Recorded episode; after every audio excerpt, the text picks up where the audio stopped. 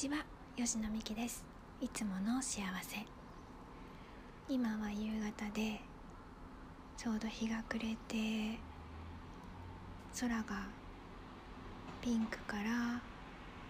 水色にだんだんと変わっていっているグラデーションの時間です。もうあまり虫も鳴かなくなってだんだんと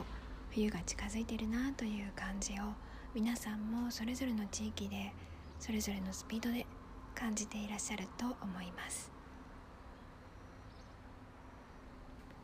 夕方のこの時間の空はなんとなく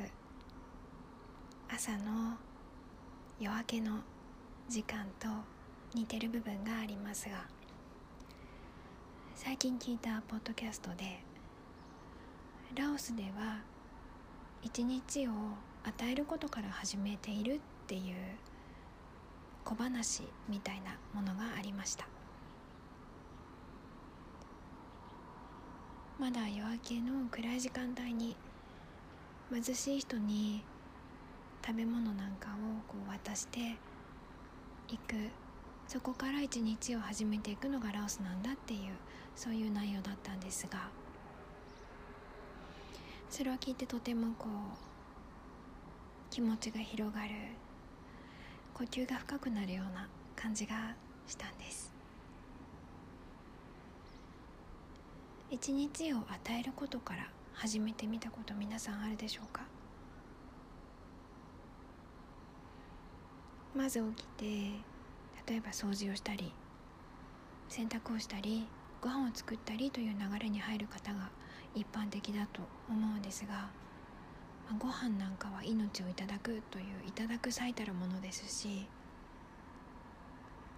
掃除や洗濯は何か与えてる感じというのはちょっとしないんですよね。だから例えば朝祈る時間を持っている方はそれが与えるになっていることもあるでしょうしそんなふうに考えてみると何か与えることから始めるっていうふうに生活をシフトすることは意外と簡単で文化を問わず寒い中外に出ていかなくてもできそうな気がしてきました。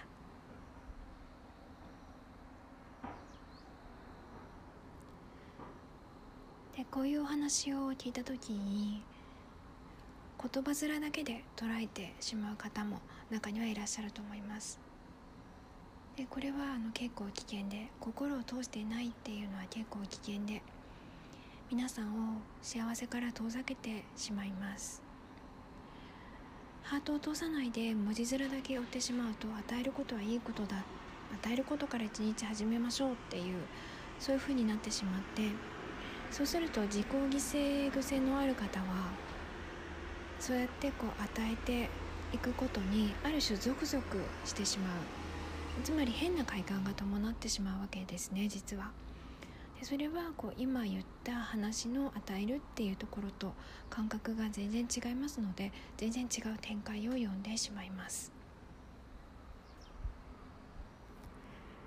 だからまあ、頭優位で生きてらっしゃる方多いと思うんですがどんなこともハートを通してそして体の感覚を大事に体全体で生きてみるっていうことは次の展開を良くしてくれるとっても重要なそして私たちにとって実はとても簡単な方法の一つかなって思います。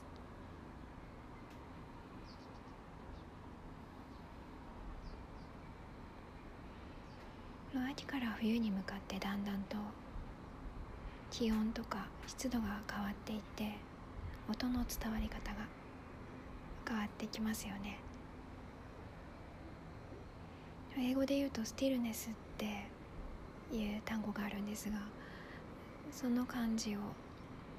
秋は感じやすいなと思っています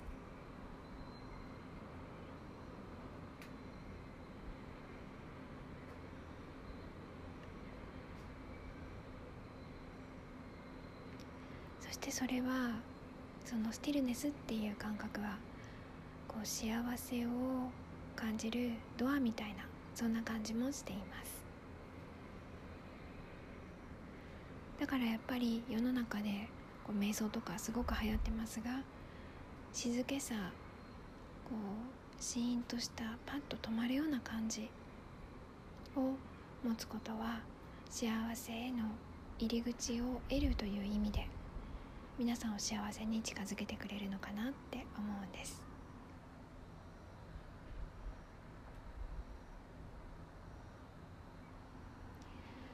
でやっぱりどんなことでも循環してるのが自然な状態ですよね。出口のないもの入り口のないものっていうのは自然界の中に果たしてあるでしょうか？そう考えると考えがまとまりやすいかもしれません。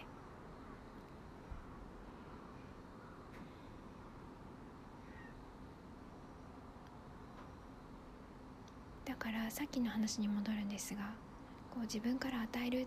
そういう能動的な態度を自分は大事にしてるっていうふうに思っている方の中でもやっぱり理解が変なことになってる方はいて例えばこうボランティア活動で自分はしてあげたんだ。与えてあげたんだっていう発想をしていくとそれは循環しなくなってしまいます。もしそのボランティア活動をして楽しかったなとか満たされたなとか新しい気づきを得られたなとか何かあるんだったらそれはやっぱり循環していてつまり自分も何かをいただいたということですよね。もうそれはそこで一旦生産されて完結しているわけですからそれを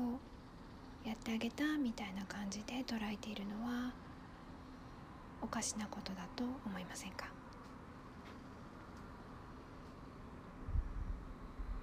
実はそういう入り口あるいは出口を失っている発想をところどころで私たちしてしまっていてそういう時になんとなく苦しさとか孤独感とか感じてるんじゃないかと思います。孤独っていうのは全然ストレスになるものじゃなくて多くの場合孤独がストレスと思っている方は寂しさを感じているんだけれどもそれをこう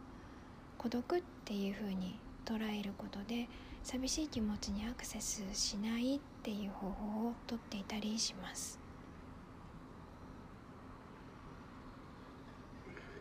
寂しさを感じるのは時に辛いかもしれないですよね。そしてまあこういう寒い時期には寂しさを感じやすいってなんとなく共有されているような気もします。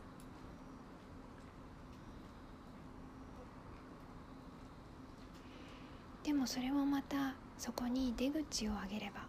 つまり循環するようにしてあげれば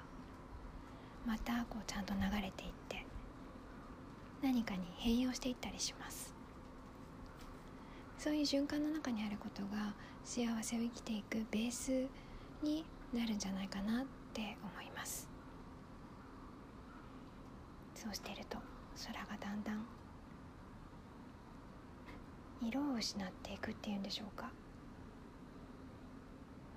赤みが増してくるんだけれども色も失っていってる感じで。それを反映している雲の色が変わってきました。こうやって全てが刻々と変化していて